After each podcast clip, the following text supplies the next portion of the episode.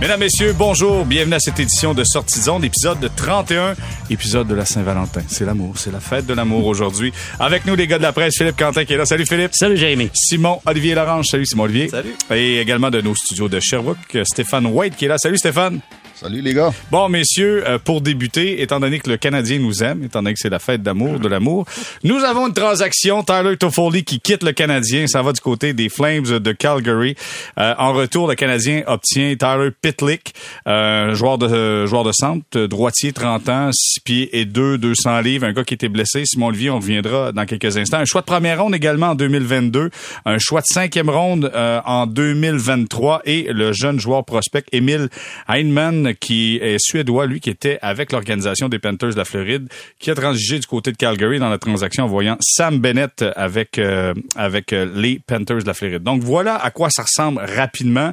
Je vais faire un tour de table là-dessus et euh, votre opinion, est-ce que c'est le début du grand ménage du côté du Canadien, Simon Olivier? Ben, je pense que c'est assez évident. C'est dans la mesure où tout le monde n'arrêtait pas de parler de Ben Sherrod, de Jeff Petrie, mais le contrat le plus le plus facile à échanger, ça restait Tyler Toffoli, un joueur qui est encore euh, à 30 ans, qui a encore des potentiellement des bonnes années en avant de lui, qui est encore capable de marquer des buts.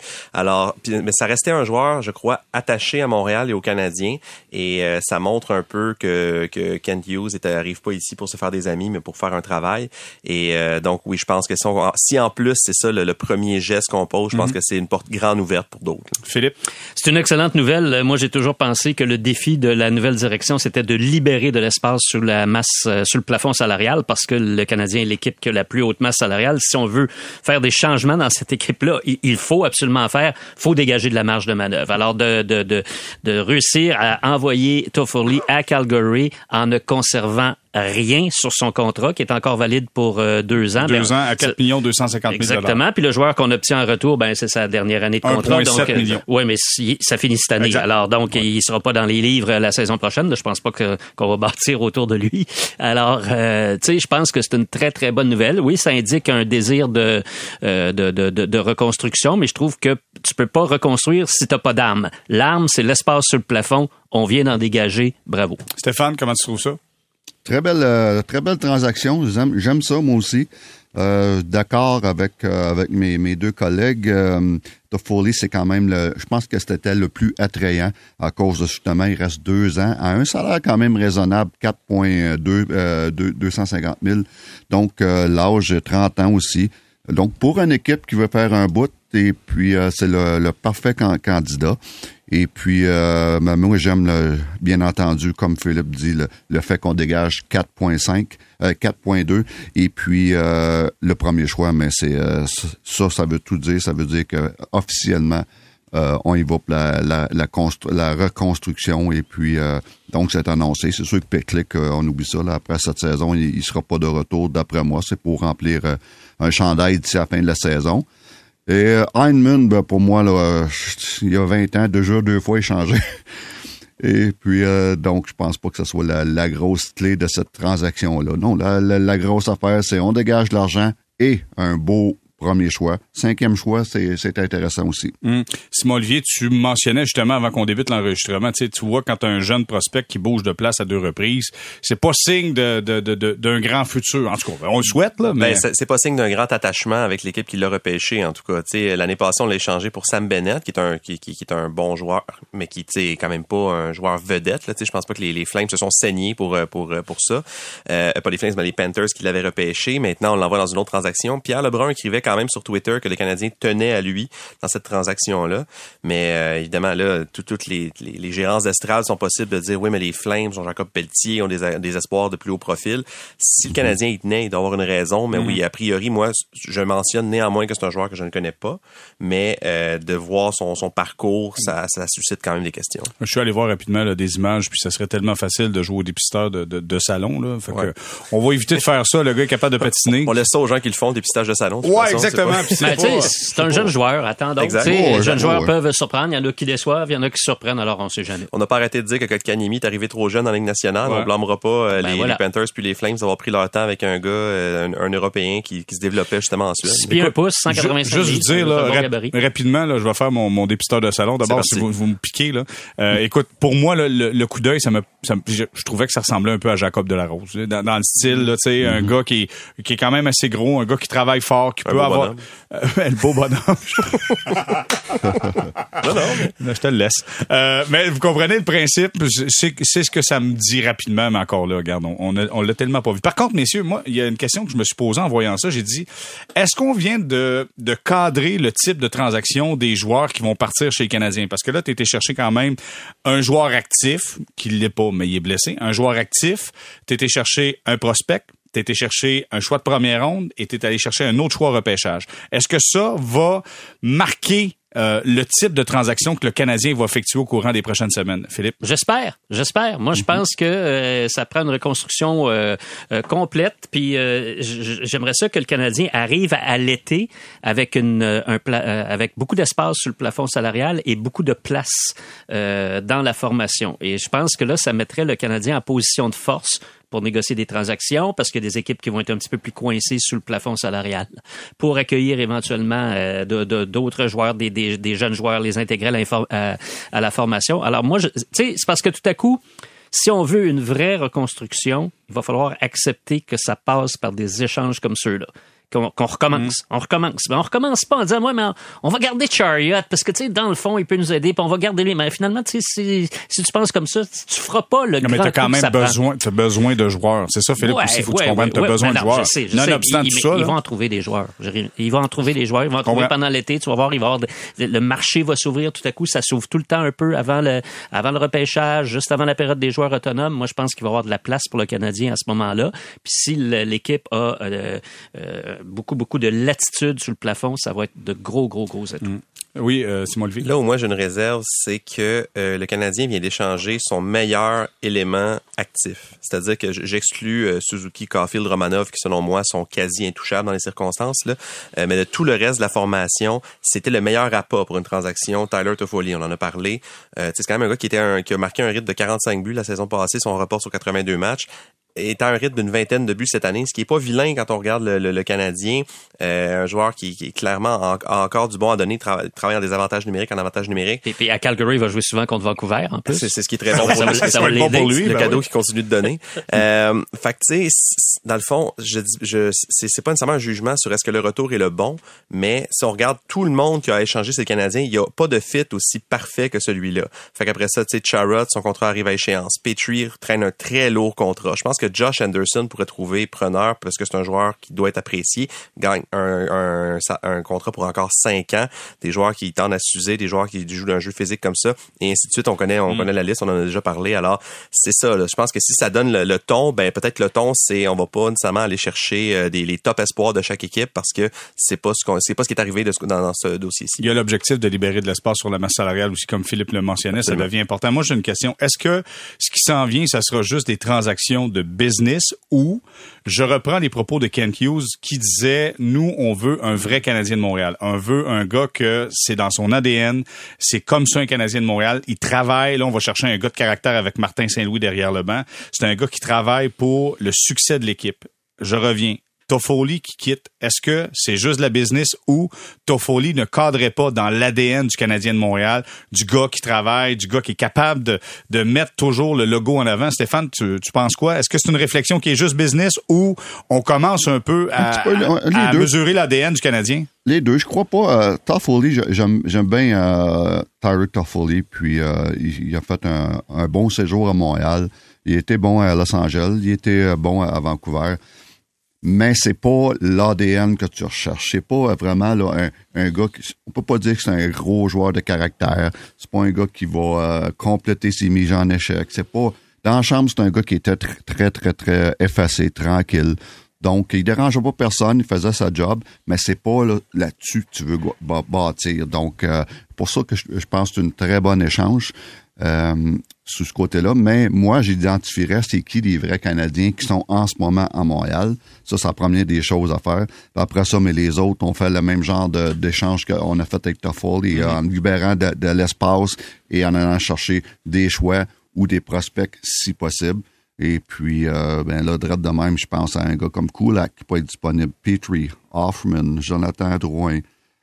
C'est sûr, Carey maintenant, là, euh, va falloir considérer euh, si on est capable de le changer. Sinon, c'est pas un trouble de, de rebâtir avec des bases avec Carey Price en entour. OK, là, attends, t'as amené tellement de points là-dedans, là, mais on va poursuivre sur Carey Price, OK? Ouais. Euh, ce week-end, il y a eu deux matchs, évidemment, contre les Blue Jackets de Columbus et contre les Sables de Buffalo. Et là, l'équipe de TVA Sport nous disait comment on était inquiet euh, de ce qui se passait dans le cas de Carey Price. On, vraiment on met de grands doutes sur la possibilité de le revoir d'ici la fin de la saison. Moi, je me dis, est-ce que c'est une nécessité? Je comprends que le gars veut jouer, mais en quelque part, c'est c'est son genou, la santé, c'est la priorité. C'est plus pour lui que pour l'équipe rendu là. Exactement. Mais euh, est-ce que vous partagez ce sentiment d'inquiétude? Et est-ce que c'est vraiment inquiétant qu'il ne joue pas cette année? Euh, Stéphane, je veux débuter avec toi. Ben, écoute, c'est certain que ça, là, ça a été dit. Carrie l'a dit, euh, je le sais. Carey veut jouer cette année. Sauf qu'il reviendra pas s'il est à 100% et puis il n'y a rien qui presse. Honnêtement, là, il n'y a rien qui presse. Prends ton temps. C'est pas cette année. C'est sûr que l'idéal, c'est cette année. C'est pas cette année, ça ira la ligne prochaine. Mais l'important, c'est que, que ça serait, que ça soit réglé, ce problème de genou-là, et pour une fois pour toutes. C'est certain, un an sans jouer, à l'âge qu'il a Carey, c'est pas facile. Euh, c'est pas ça sera pas facile de faire un retour, mais c'est quelqu'un qui peut revenir au top, c'est bien lui. Puis il l'a fait en 2016, quand il avait raté euh, euh, pratiquement toute la saison. Il avait joué deux mois dans cette saison-là, puis il, était revenu incroyablement euh, bon à, la Coupe du Monde. Mais encore là, ça, ça fait déjà huit ans de ça. Donc, ça va faire huit ans. Euh, donc, la seule affaire qui m'inquiète, c'est euh, c'est un an sans jouer à son âge, ce ne serait pas évident. OK. Est-ce qu'un an sans jouer à son âge, ça pourrait mettre fin à sa carrière, selon toi? Euh, non, parce que je pense qu'il sera capable, il sera capable de récupérer de ça, mais ça sera pas facile. écoute, on, on, Carey, Carey reviendra jamais le gardien de but qui était là dans les années, il y a, il y a 7, 8, 9 ans. Là. Écoute, quand il a gagné tous les trophées, il reviendra jamais, ce gardien de but-là, mais, mais il peut être facilement dans les 10 meilleurs quand même. Philippe, tu penses quoi de ça, toi? Ben, euh, tu sais, que ce soit inquiétant pour Carey Price, c'est pas vraiment étonnant dans la mesure où Kent Hughes avait été très clair à ce sujet-là en conférence de presse. C'est lui qui l'avait dit qu'il reviendrait peut-être pas cette année, puis il s'est même interrogé à ce moment-là sur la suite de sa carrière. Alors, quand ça vient de, du principal, euh, en tout cas, un des deux principaux dirigeants du secteur hockey du Canadien, euh, c'est bien la preuve que les inquiétudes, elles sont là depuis, depuis un bout. Je me souviens même, Stéphane, tu avais été un peu surpris par la, la, déclaration de Kent Hughes À, ce moment-là. Alors, c'est clair que ça va pas, ça va pas très bien, qu'il y a beaucoup d'inquiétudes. Moi, je pense que, tu sais, on voit ça souvent dans d'autres sports. Je pense à un lanceur, par exemple, euh, qui a l'opération Tommy John. Euh, euh, au football, un corps arrière qui se fait casser une jambe. Là, on a vu Odell Beckham au Super Bowl qui a peut-être un ligament antérieur croisé. Peut-être, là, c'est pas encore confirmé. On va sans doute le savoir dans les prochains, dans les prochains jours. Tu sais, quand ça arrive, des blessures aussi graves que celle-là, il faut donner le temps au corps. Puis je pense que l'âge est pas vraiment un facteur. Et tu peux pas dire, oui, mais ça va être plus dur de revenir. Je sais, mais il faut qu'il guérisse d'abord et avant tout. Mm. Un lanceur, il faut que son bras revienne, puis euh, un joueur de football, il faut que son genou réussisse à se resolidifier. Puis moi, je, rejoins Stéphane sur euh, un élément. Euh, c'est l'attitude de Carey Price. Moi, je suis convaincu, puis je, je le connais pas, je le connais pas intimement comme Stéphane le connaît, mais je suis convaincu que Carey Price ne veut pas terminer sa carrière comme ça. Il veut pas terminer mm. sa carrière sur un point d'interrogation. je devais revenir, je suis pas revenu, je pense revenir, je reviens pas. Je suis certain que c'est pas comme ça qu'il voit se dessiner la fin de sa carrière. Puis pour un grand joueur, tu sais, les grands joueurs, ils veulent quitter un peu sur leur, quand ils sont capables, tu sais, sur leurs propres termes. Tu sais, c'est plate quand c'est la mm. décision est prise par quelqu'un d'autre. Excuse-moi, je te coupe, mais Toukaras a voulu faire ça, il est revenu puis il a pas été capable. Oui, mais à quelque part, Jérémy, il s'est essayé. Mm-hmm. Il a eu sa réponse. il, a, il, a, dit, moi, je me réessaye une dernière fois puis il s'est essayé, puis ça n'a pas marché. Donc, il part sur ses propres termes. Il part pas avec l'incertitude. Est-ce que j'aurais dû me réessayer? J'aurais dû retourner? Peut-être j'aurais été bon pour encore un an. Là, il a la réponse. Moi, je pense que Price, c'est ce qu'il va vouloir avoir sa propre réponse. Donc, moi, je suis convaincu que s'il revient pas cette année, puis qu'il réussit à se rétablir, là, puis à achever son rétablissement pendant l'été, il pourrait revenir la saison prochaine et nous surprendre parce qu'il est, tellement bon. Dans, juste sur la comparaison avec le dossier de Tuka Rask, je veux juste faire une petite euh, nuance, c'est que Rask était sans contrat. C'est-à-dire que Rask avait tout le temps du monde pour se réhabiliter parce que de toute façon, il avait dit, moi, je vais pas jouer ailleurs qu'à Boston. Très fidèle aux Bruins et je pense qu'il a signé un contrat au salaire minimum quand finalement il a signé après avoir signé un essai professionnel. Euh, Carey Price, sa réhabilitation, et Kent Hughes l'a dit, va avoir un immense impact sur la suite pour le Canadien parce que si Price cet été, il y a encore l'incertitude, ben Hughes, c'est pas la c'est pas la même gestion de la masse salariale s'il commence avec Price sur la, les blessés à long terme ou s'il commence avec 10,5 millions sur sa masse là. Fait que c'est les, les, les considérations sont multiples, je veux dire, jusqu'à un certain Elles sont point. importantes. C'est pas à Price de, de changer quoi que ce soit dans sa rééducation en fonction de la masse salariale. Je veux dire, lui, c'est un athlète professionnel puis il veut sauver sa, sa Mais il y a carrière. tu sais, je veux dire, le DG a un dossier à régler. oui, c'est un, c'est un gros problème. Puis moi, quelque chose qui m'a mis la puce à l'oreille avant euh, le- le- la, la- la révélation de TVA Sport, je fais une toute petite parenthèse ici parce qu'il y a des gens qui me posaient la question comment ça fait que les journalistes n'étaient pas à brossard à l'entraînement à cause des deux matchs à midi 30 en fin de semaine, il n'y a pas eu d'entraînement matinal. Fait que c'est pour ça qu'on a comme un peu perdu le fil avec euh, qui patine, qui patine pas, et c'est on, on se fie à TVA pour ça. Fin de cette parenthèse-là. La puce à l'oreille que j'ai eue, c'est quand le Canadien était allé chercher Andrew Hammond je sais, puis Kent Hughes n'a pas réagi encore à ce sujet-là et euh, il avait été clair avant que euh, c'était un problème pour lui de les gardiens de but, mais qui attendait de savoir ce qui arrivait avec Carey Price avant de bouger. Là, on a en même temps Price passe plusieurs jours sans patiner et le Canadien acquiert Andrew Hammond. Alors, est-ce que Hughes est arrivé à la conclusion que Caden Primo est en train vraiment de s'effondrer et qu'il valait mieux faire une transaction? Je pense que ça, en fait, s'il a pensé comme ça, je vais, je applaudir parce que je pense que c'est une bonne chose. Ou est-ce qu'il y a eu l'information de dire, bon, mais là, c'est fait, euh, Price, on le reverra pas cette année, donc allons chercher un vétéran et envoyons Primo à Laval en croisant les doigts que Hammond se casse pas un orteil en, en, en montant l'escalier. Là. Fait que c'est, c'est pour ça que je sais pas comment interpréter un peu tout ça. Stéphane, toi? Ben moi, écoute, euh, c'est certain que quand j'ai vu euh, ma première réaction, Andrew Hammond, euh, j'étais enfin, j'ai dit, là, enfin, j'étais content, j'étais quasiment libéré pour Caden Primo. Puis je suis convaincu que c'est la seule et unique raison pourquoi il a été allé chercher euh, Hammond, c'est pour euh, soulager euh, Caden Primo et lui, lui laisser euh, poursu- poursuivre son développement à Laval. Là. Je vois pas d'autre chose que ça. Euh, moi, Puis- j'ai- j'ai- et puis c'est le type parfait Andrew Hammond pour finir la saison. Et puis peu importe ses victoires, ses défaites, ses stats, c'est pas important ça. On, on vient de de- d'aider un jeune gardien de but. OK, c'est ça. Faut enlever la pression, la chaleur un peu sur Caden Primo. Ça en était juste plus drôle. Non. Et C'était là, triste. C'est triste, raison. triste. Et là, je vais, je vais vraiment vous poser une question, puis j'aimerais qu'on on réponde à cette question, mais pas de façon générique. Pensez-y pour vrai. Est-ce que vraiment, est-ce que Caden Primo, c'est le prochain gardien de but numéro un du Canadien de Montréal? Philippe, pense à ça, là, puis dis-moi, est-ce que ce gars-là va vraiment être le gardien de but numéro un du Canadien de Montréal? je- je- J'en ai aucune idée. Euh, chose certaine, c'est pas écrit dans le ciel là, que c'est le futur gardien numéro un du Canadien. Je pense qu'à l'heure actuelle, il y a beaucoup plus de doutes. À quoi on s'accroche pour dire qu'il peut réussir? On s'accroche à l'espoir qu'il incarne, au fait qu'il a montré des bonnes choses plus tôt dans sa carrière. Mais là, il a joué dans la Ligue nationale, puis manifestement, c'est beaucoup, beaucoup plus difficile. Euh, pour réussir comme athlète au plus haut niveau, dans la Ligue nationale ou dans d'autres sports, euh, dans la NBA, au baseball majeur, faut aussi que tu sois capable de contrôler tout l'aspect mental de ton sport.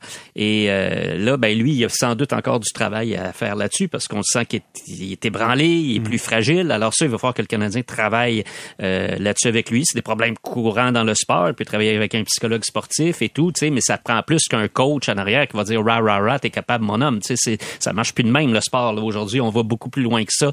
Euh, alors moi, je pense qu'il va falloir beaucoup, beaucoup l'encadrer. Puis tu sais, y, a- il y a le physique, il y a le talent, mais il y a toute l'approche, l'approche mentale, l'approche psychologique, ton attitude face aux difficultés, comment tu es capable de contourner ça? Est-ce que ça t'abat? Oui, non. Je sais pas comment il est, Caden Primo, personnellement. Mais c'est clair que là, il y a un enjeu, là, parce qu'on l'a vu là, très, très démoli, donner des. Tu sais, le retour qu'il a donné, je pense que c'était sur le premier but de Oui. Buffalo, là, le- un petit lancer même pas fort sur sa jambière, puis il donne le retour direct, là, passez-moi l'expression, mais direct dans le slot. Là. Tu, tu sais, c'est- tu donnes un but à l'adversaire. C'est un gars qui, qui, qui, qui, a perdu une partie de ses moyens. Alors, il va falloir travailler là-dessus. Mais au-delà de la, au-delà de la confiance envers lui-même, moi, je trouve qu'il était le plus alarmant, c'était le manque de confiance de l'équipe quand Primo est sur la patinoire.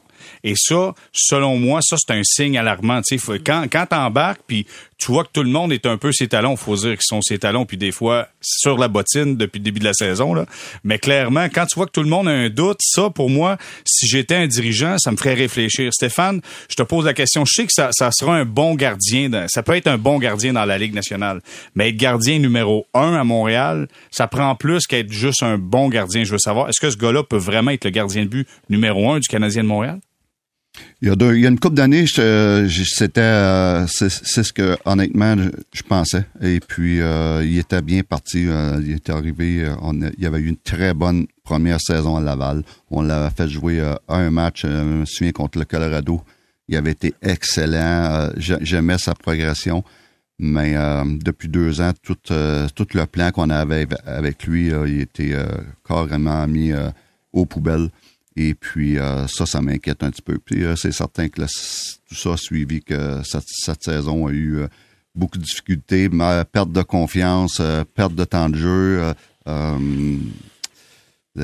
maintenant, je, suis inquiète. Je dis pas que c'est fini parce qu'il a seulement 22 ans. 22 ans. Donc, moi, là, mon plan avec lui, là, puis je disais tout le temps à Marc, Marc, il faut le laisser à Laval. Il faut qu'il joue 200 matchs dans la Ligue américaine. Ça, c'était très important. Puis laisse-moi aller avec lui. J'allais souvent le voir à Laval. on, on jasait.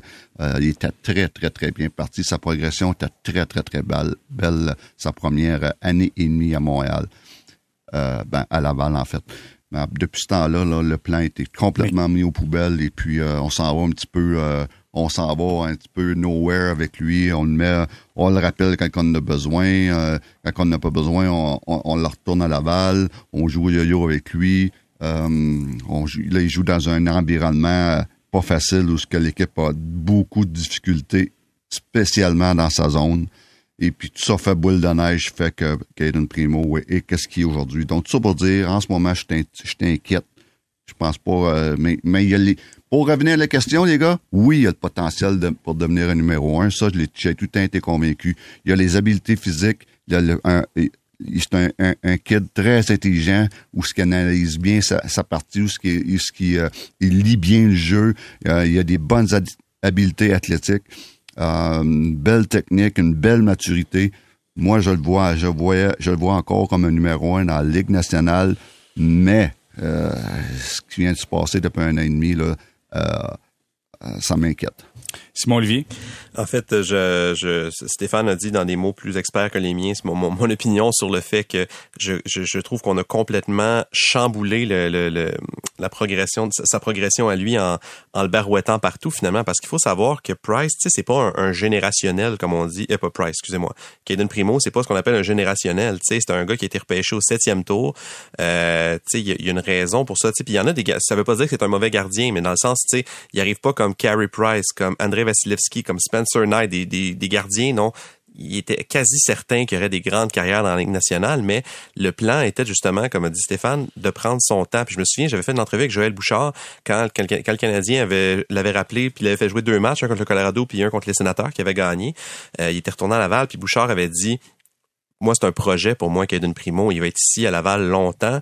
Euh, faut, il y a, pas, euh, attendez-le pas dans un an, dans deux ans. Tu sais, les gardiens, c'est des projets de longue haleine. Puis le, seuil des 200 matchs dont parle Stéphane, c'est quand même un. Tu sais, je pense que c'est ce qui fait quand même consensus dans, parmi les entraîneurs de gardiens que c'est un peu ça le, la mesure étalon, si on veut. Euh, il est rendu à 80 matchs professionnels, professionnels, incluant ceux avec le Canadien, ceux ceux avec le Canadien qui a disputé dans des contextes complètement euh, perdants, dans des contextes épouvantable pour un jeune joueur. Et j'étais à Laval ce matin pour aller voir l'entraînement du Rocket, le premier de Primo. Puis euh, je l'ai vu travailler très longtemps avec Marco Marciano. Euh, clairement, les joueurs étaient contents de le voir. Je pense que c'est un gars apprécié dans le vestiaire. Lui s'est mhm. présenté quand même assez euh, assez sûr de lui, je trouvais, en point de presse, mais il a pas, il a pas caché la vérité. Il a dit, ben récemment, j'étais plus le gardien que j'étais en début de saison. Ça, ça s'est tout s'est effondré pour lui. Puis il a vu ça comme sais, ça reste un compétiteur, mais pour lui, c'était un soulagement de se retrouver à Laval dans un environnement plus, plus sain, plus stable.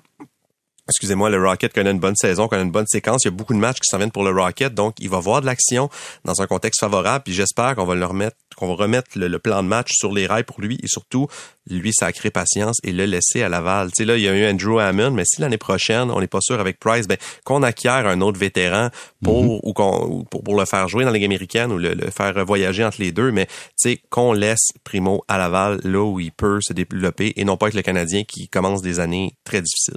Intéressant comme propos. Merci euh, Simon Olivier de, de nous donner cette information là parce que ça vient, on vient comprendre un peu plus la situation de Kaden Primo qui était rendu insupportable. Je vous le dis, moi, je regardais les matchs là, c'était insupportable. J'ose même pas imaginer la direction quand on voyait un jeune talent comme ça, puis tu vois qu'il se fait traverser. Tu te dis non, là, ça suffit, il faut trouver des solutions. Bon, messieurs, 10 défaites de suite pour euh, le Canadien, 0 en 3 pour Martin Saint-Louis. Euh, le coach est quand même positif après les matchs. Je veux savoir, est-ce que vous partagez le sentiment positif de Martin Saint-Louis? Philippe, est-ce que tu es positif? ouais, c'est ça. C'est un peu ça ma réponse.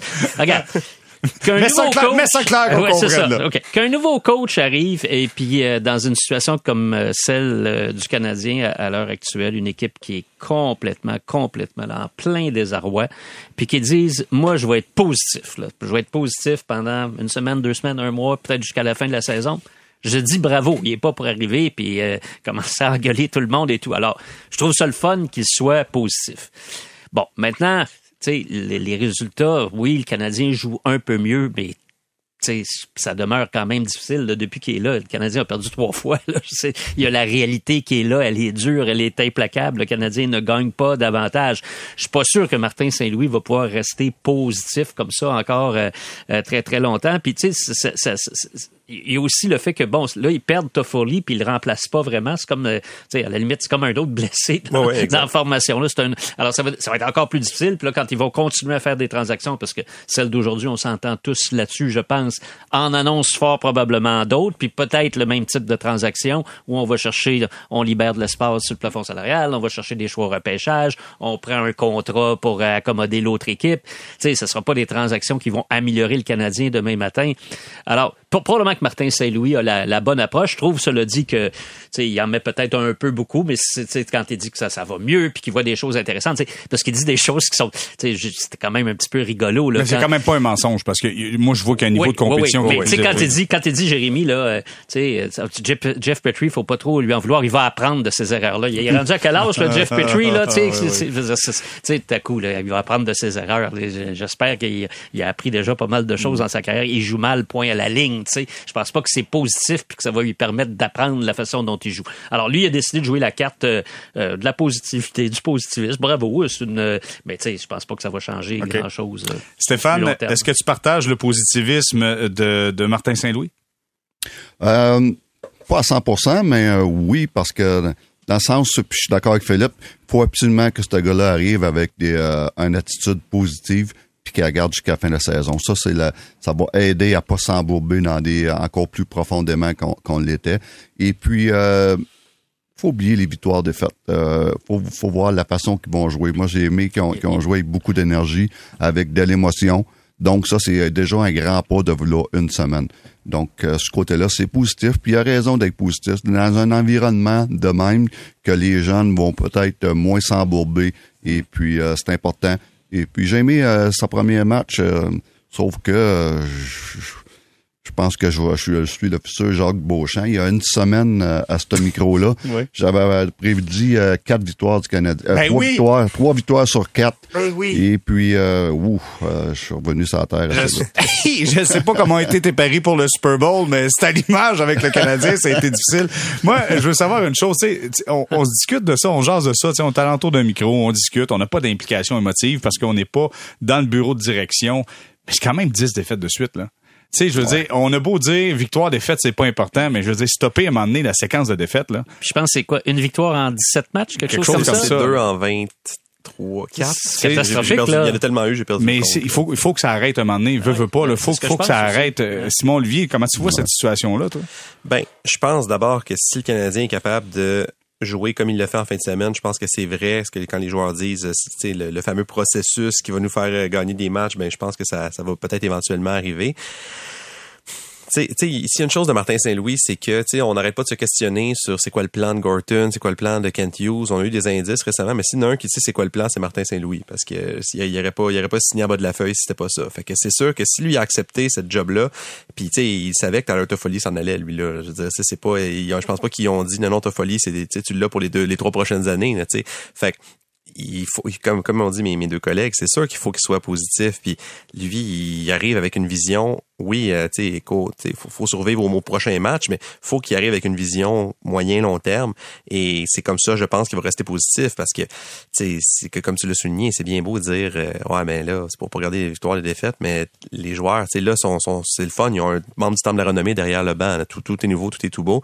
Mais si les défaites s'accumulent, qu'il y en a 6, 7, 8, 9, puis qu'on commence à dire, ouais, ben ils ont battu le record de 1926, les 12 mm. défaites de suite. Et puis, tu sais, tu veux pas être tu veux pas, tu veux pas être, non, non, quand on regarde le calendrier, là, dans, ah, les, dans les, prochaines semaines, là, ils, seront où exactement les victoires là? Si je les, j'en vois pas beaucoup. C'est le Blues de Saint-Louis qui s'amène. Blues après ça à New York contre les Islanders qui sont toujours très très difficiles euh, de jouer contre eux là-bas. Après ça contre les Maple Leafs de Toronto, tiens, à Buffalo. Euh, après ça un voyage, on s'en va dans, l'Ouest, hein, Winnipeg, Calgary, Edmonton, Vancouver. Tout le monde essaie de Vancouver peut-être? Ah, on a Tout le monde essaie de se battre pour son. Les quatre équipes de l'Ouest se battent pour leur survie. Hein, fait que c'est pas gagné. Oui, mais l'important c'est le processus. C'est euh, exact. Comme je disais tantôt, c'est plus victoire-défaite. C'est le processus. C'est que ces gars-là, euh, ils s'en vont dans une faut que je, sais que ça, vous allez me dire, ben oui, mais un, environnement positif, quand, quand c'est pas 10, tu perds, ou 12 ou 14, mais faut que tu trouves la façon de sortir les, points positifs. Ça, c'est très important. Puis Martin Saint-Louis, a, ça a l'air que c'est la façon qui peut fonctionner. Puis je suis complètement d'accord avec ça. Je l'ai vécu, ça, moi, avec les Blackhawks de Chicago, quand je suis arrivé là où ce que c'était très, très, très négatif. Et pour un moment donné, on a un coach qui a remplacé Brian Sutter Trentiani, qui est arrivé des mineurs avec la même attitude que, que Martin Saint-Louis. Et puis, ça a fait du bien, ça, ces jeunes-là. Nous, nouveaux jeunes qu'on avait eu à Chicago, puis éventuellement Denis Savard, qui était pareil, pareil. On dirait Martin Saint-Louis, on mm-hmm. dirait je revois Denis Savard au niveau de la personnalité. Et puis, euh, ça, c'est sain pour les joueurs, surtout les jeunes. Bon, ben écoute, euh, c'est le fun. Soyons, espérons, on va allumer des lampions pour qu'il y ait au moins une victoire euh, chez le Canadien. Savez-vous quoi? On va s'arrêter, on va faire une courte pause. Puis au retour, on va se poser la question, est-ce que, avec tout ce qu'on a vu chez le Canadien, est-ce que le moment serait venu pour donner un petit congé à Jeff Petrie, l'agent double? Et au retour, je vous explique c'est quoi l'agent double? Restez là.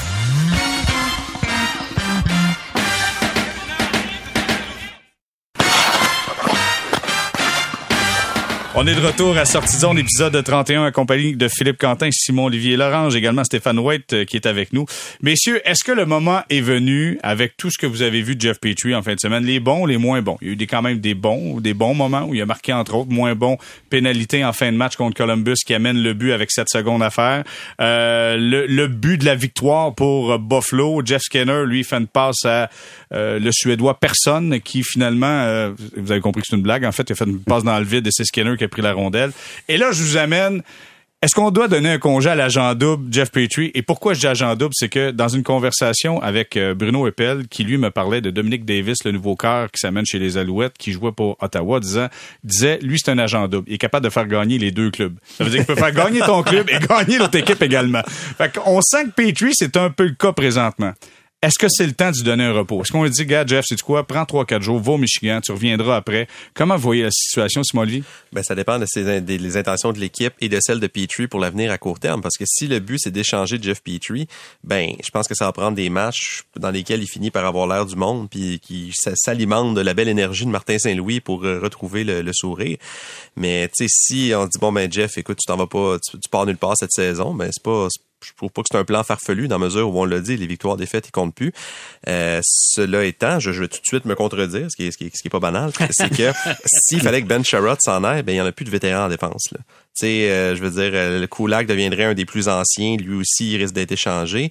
Alors, tu sais, Petrie, c'est, je pense qu'il y aurait une occasion d'au moins bah, se, se rappeler le A sur son chandail puis d'être une présence pour au moins euh, le, le, le, front défensif parce que c'est très vulnérable à cette position-là. Puis à défaut de connaître des grands matchs, peut-être qu'il pourrait de, devenir ou redevenir un rassembleur. Fait je dis pourquoi pas, mais il y a beaucoup de je pense qu'il y a beaucoup de, facteurs en, en ligne de compte. Philippe? Euh, moi, je pense que l'important, c'est de l'échanger le plus rapidement possible parce que je pense que ça marche plus, ça pue l'air d'y tenter pour toutes sortes de, raisons. Euh, et ça devrait être une priorité pour la direction du Canadien de, de l'échanger rapidement. D'ici là, qu'est-ce qu'on fait? Ben, moi, je pense comme Simon Olivier que si on veut l'échanger, il faut le faire jouer dans l'espoir qu'il reprenne un minimum de repères. Puis je sais pas lui dire euh, bon Jeff euh, va, donc te reposer un petit peu à la maison pendant une semaine. Je sais pas quel genre de message j'enverrais aux autres. Il a critiqué le coach euh, précédent, Dominique Ducharme. il, il, a, pas vraiment embarqué dans, dans, dans, le jeu de Ducharme. il, il son, son, son, langage corporel est pas toujours bon. puis là on va lui dire regarde, écoute peut-être peut-être ça qu'il faut faire, je sais pas. Mais là à ce moment-là tu vas te poser la question est-ce qu'ils veulent l'éloigner de l'équipe ou tu alors je, je, suis pas sûr moi que c'est une, une bonne idée. Moi je continuerai à faire jouer, mais vraiment j'essaierai de l'échanger rapidement. J'écoute ce que tu dis puis ça me fait penser à un truc instantanément. D'abord je sais pas qu'est-ce qui tourne pas rond pour Jeff Petrie? Est-ce que c'est sa situation familiale? Est-ce qu'il y a d'autres enjeux? Est-ce que ça va pas bien dans sa tête? On parle beaucoup des enjeux de santé mentale de près et de loin. Euh, si Petrie vit des situations personnelles qu'il trouve difficiles puis que ça affecte son jeu, ben je pense que ça se défendrait même s'il n'a pas nécessairement été un employé modèle de dire ben crime se refaire euh, se refaire une santé dans sa tête, manquer trois matchs, on est, on est évidemment dans l'ultra hypothétique ici, là, mm-hmm. mais tu sais, puis après ça revenir au jeu en espérant avoir un vrai nouveau début pour la trentaine de matchs qui resterait. Tu sais, je pense que ce serait une solution euh, hors de la boîte, comme, comme parlait, comme, ce dont parlait Kent Hughes. Fait que je me dis si ça peut être euh, bénéfique pour lui, pourquoi pas? Stéphane, toi, tu vois ça comment? Ben, je vois ça. premièrement, Jeff Petrie. Je me répète encore, je l'ai dit la semaine passée, c'est, pour moi, c'est un bon gars. Euh, que cette année, tout est allé là, euh, euh, de travers, de A à Z, même les commentaires qu'il a mis dans les médias, je suis certain que c'est pas, pas le Jeff Petrie que je connais, mais tout ce qu'il dit, tout ce qu'il fait, ça tourne, ça tourne, ça tourne mal. Et puis, mm. ce genre d'année, là, je, me sens même mal pour lui. Dire, c'était un gars tellement apprécié à l'intérieur. Et puis, euh, j'ai encore de la misère à croire qu'il veut jouer ailleurs. Mais tout ça pour dire que euh, je crois, je crois que faut. Euh, j'aime, l'attitude encore là, encore là. J'aime l'attitude de Martin Saint-Louis, où ce qui il veut pas l'envoyer en dessous, en du boss, ou ce qui, qui essaye de trouver des, des, choses après sa punition. Il dit bon, mais je comprends pourquoi il a pris cette punition là. Je peux pas le blâmer. Il a pas embarqué sa glace pour prendre une punition ou euh, il essaye de le protéger, il essaye de... Ça, c'est important. Puis je pense que c'est la façon de faire avec Jeff Petrie. Jeff Petrie, c'est un gars qui est assez quand même euh, fragile mentalement. Euh, des autres années, il y a eu des, des, des bas. Et puis, euh, c'est un gars qui, qui, a besoin beaucoup de se faire, de, de, se faire parler, de se faire rassurer, d'être de, positif avec lui. Puis je pense que Martin fait, fait la bonne affaire avec lui. Et puis... Euh, mais je suis d'accord aussi que je pense que c'est dû, surtout au niveau pour libérer de l'espace, à l'âge qu'il a, libérer de l'espace, c'est le moment qu'on euh, qu'on l'échange et puis je pense que ça, devrait être une priorité. Stéphane, mais, euh, il reste du bon hockey dans ce gars-là puis euh, c'est pas une mauvaise personne. Je veux juste savoir, juste bien comprendre, tu nous dis que c'est quelque chose que même quand toi tu étais là, tu observé un peu de voir Jeff Petrie qui par moment pouvait connaître des moments un peu plus difficiles mentalement? Oui, fragile, la confiance très fragile. Et puis avec tout ce qui s'est passé depuis la saison, ça a fait euh, effet de boule de neige. Ça a commencé euh, un, lent début de saison, puis ça a grossi, puis ça a grossi, puis ça a grossi, puis ça a jamais arrêté. Puis c'est comme euh, ça arrête plus son affaire. Quelle, quelle saison désastreuse pour lui à tout point de vue. Et puis, mais c'est ce, genre de gars qui s'en va ailleurs, une autre équipe, nouvel environnement, retrouve sa confiance, puis est redevenu un des bons défenseurs euh, un des bons deuxièmes défenseurs dans la Ligue nationale.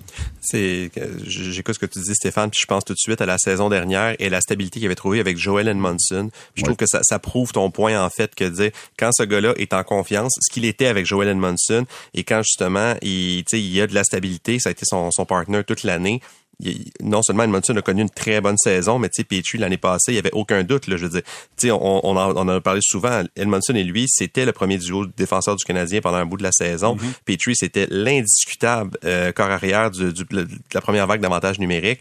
Fait que, tu sais, je, trouve, je, je, suis assez, euh, je veux dire, surpris, mais pas vraiment parce que tu dis, Stéphane, j'avais jamais entendu avant, mais je trouve que ça, ça explique beaucoup d'éléments dans, dans l'évolution de Jeff Petrie au cours des années.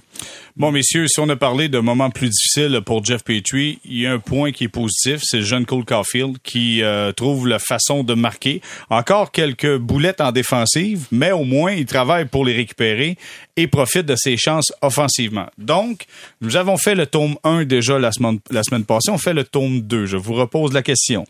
Cole Caulfield, avec ce que vous avez vu, est-ce qu'on l'envoie à Laval ou on le garde finalement avec le Canadien? Philippe? Euh, moi, j'étais pour euh, le renvoi à Laval, puis dans le moment, force est de constater que c'est le plus grand succès de Martin Saint-Louis après trois matchs. Euh, il, il, a manifestement développé une relation avec lui. Euh, je pense que pour le bien de Martin Saint-Louis, faut garder Cole Caulfield oh, à Montréal. Qu'est-ce que, qu'est-ce que tu veux dire? Parce que c'est le fun. Martin Saint-Louis, il a jamais coaché de sa vie. Là. Sa première fois, il coachait des pee Il arrive dans la Ligue nationale, puis tout de suite, à peu près tout le monde s'entend pour dire qu'il y a un effet positif sur un joueur. Imagine pour un jeune coach sans expérience. Imagine comment c'est le fun pour lui. Puis c'est le fun pour Cole Caulfield aussi. Là. On s'entend tous là-dessus. Puis il marque, puis euh, il a marqué deux buts, puis c'est le fun. Il a retrouvé, en tout cas, semble avoir retrouvé beaucoup, beaucoup de confiance. Alors je trouve que c'est bon pour les deux. Puis ça va faire, ça va donner beaucoup de confiance à Cole Caulfield. Mais n'oublions pas que ça va donner beaucoup de confiance à Martin Saint-Louis, parce que Martin Saint-Louis va pas dire, mes théories, ce que j'ai dans la tête, ce que j'ai voulu valider ça marche avec lui. Donc, si ça marche avec Caulfield, pourquoi ça marcherait pas? On parle de Petrie. Peut-être ça va marcher avec Petrie, compte tenu, Stéphane, de tout l'éclairage que tu viens, de nouveau que tu viens de donner, qui, qui change la perception. Même ce que j'ai dit euh, il y a dix minutes avec ce que tu as dit, ça change, ça change un peu. Ben, peut-être qu'il va réussir, justement. Alors, moi, je trouve que c'est bon pour les, les deux parties, pour Saint-Louis puis pour Caulfield. Simon Olivier? Euh, je suis d'accord avec Philippe à 100% que moi aussi j'étais équipe euh, Laval et je, je, je suis devenu équipe Montréal. Euh, il y a un truc par exemple dont j'aimerais dont j'aimerais parler, c'est que en Tyler Toffoli, Caulfield perd vraiment un grand frère dans le vestiaire. C'est deux gars qui s'appréciaient énormément. Toffoli encore cette semaine a dit, tu sais, je pourrais jamais dire assez de bonnes choses sur Caulfield. Je pense que c'est deux gars qui sont même rapprochés à l'extérieur de la glace, même s'il y a une, une bonne différence d'âge. Ils étaient sur le même trio en série.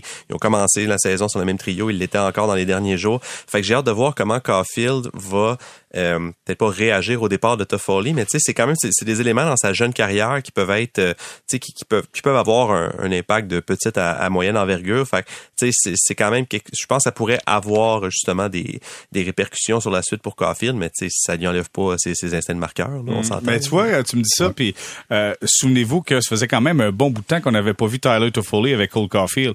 Et dans le match d'hier, il était là, il était sur le premier trio avec Suzuki, à moins que ouais. je me trompe. Donc ouais. Suzuki, Caulfield et Toffoli ensemble. Ouais. Donc, Martin Saint-Louis, euh, puis c'était la, la, la, la, transaction n'était pas conclue là, parce que ça s'est fait donc ce matin, euh, début de journée, tout ça.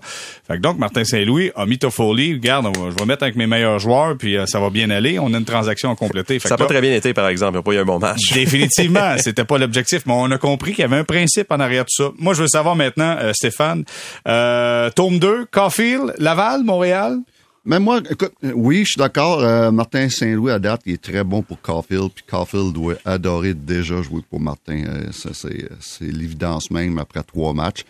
Euh, sauf que la saison du Canadien finit le 29 avril. La saison dans la Ligue américaine finit le 30 avril. Les Rockets sont, pratiquement pas assurés, mais ont en très bonne position pour faire les séries. Euh, je veux quand même que Caulfield aille jouer dans, okay. dans les séries à Laval mm.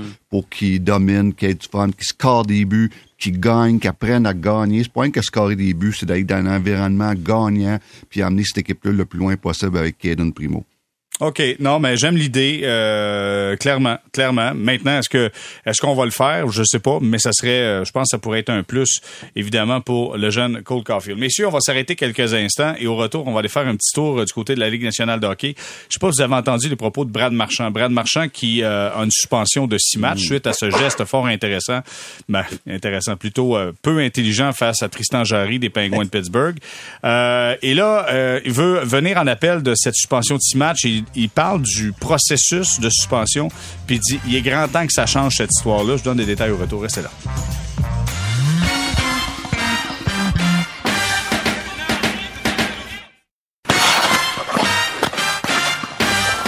On est de retour au balado Sortie de zone, épisode 31 avec Philippe Quentin de la presse, Simon Olivier Lorange également de la presse et Stéphane White pour le 98.5.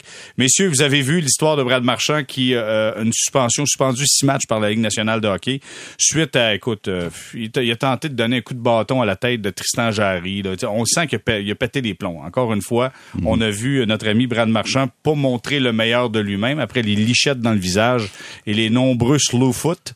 Eh ben là, a tenté de décapiter le gardien Tristan Jarry J'écoutais son, euh, son commentaire euh, parce qu'il décide d'aller en appel.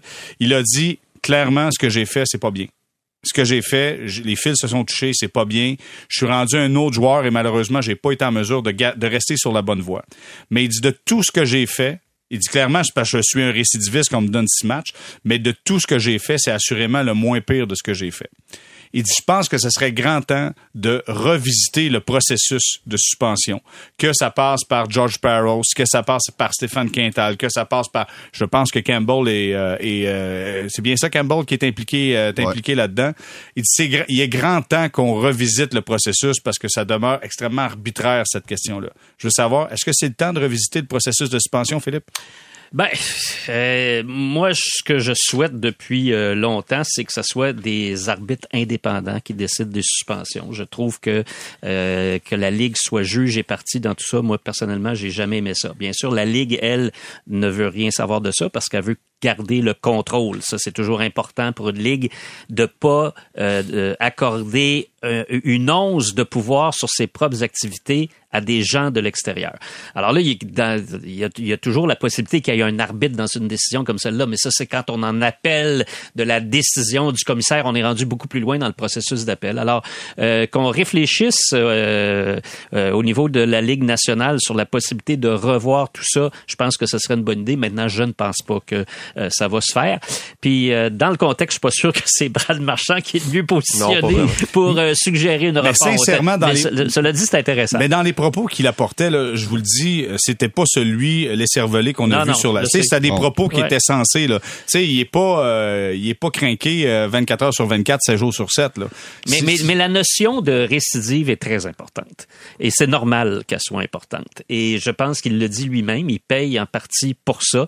Puis c'est normal, c'est normal, c'est c'est que que, que t'aies des, des, des, des sanctions parce que tu montres que t'es pas capable, tu as eu des avertissements, tu montres que t'es pas capable de, euh, de, de bonifier ton comportement, de mm. l'améliorer. Il y a comme un petit moi, problème je veux dire, il y a des bouts que ça me chicote parce que la récidive est importante quand t'en as eu plusieurs. Puis quand t'en as pas eu, le premier geste que tu fais, il est amoindri parce que t'as pas eu de dossier déjà. Tu sais, excusez-moi là, Taylor Hall sur euh, Nathan McKinnon, vous allez beau me dire que c'est le bâton de Nathan McKinnon qui est venu dans, dans son visage là, mais c'est une mise en échec comme on dit par chez nous, drette sa suce. Là. Euh, c'était exactement, c'était en plein visage, puis absolument rien eu. Simon Olivier? Euh, ben moi, je crois, je crois comme Philippe que l'enjeu de la, de la, récidive est primordial. Cependant, dans le cas de Marchand, c'est que c'est pas une récidive de cette offense-là. Puis moi, c'est là la nuance où je, je donne raison à Marchand, c'est-à-dire que on le connaît, Van Marchand. Là. Okay, on c'est c'est pas, il y a personne qui va le découvrir avec cet événement-là. Là. On le sait que c'est quelqu'un qui qui aime brasser, qui aime ce rôle-là finalement, tu sais, de, de déranger. Puis les 31 autres équipes veulent Brad Marchand dans la formation. Il y a zéro doute pour moi dans mon esprit. Quand il est question, par exemple, de coup à la tête, par exemple, les, les gars qui font des, euh, des qui donnent de la bande, qui donnent des coups dangereux pour que la tête arrive première dans la bande ou des, des coudes, tout ce qu'on veut. Euh, que le joueur est puni une fois, deux fois, trois fois, mais je trouve que c'est normal que le dossier soit compilé parce que un moment donné, ben c'est circonstanciel puis tu ben t'apprends pas.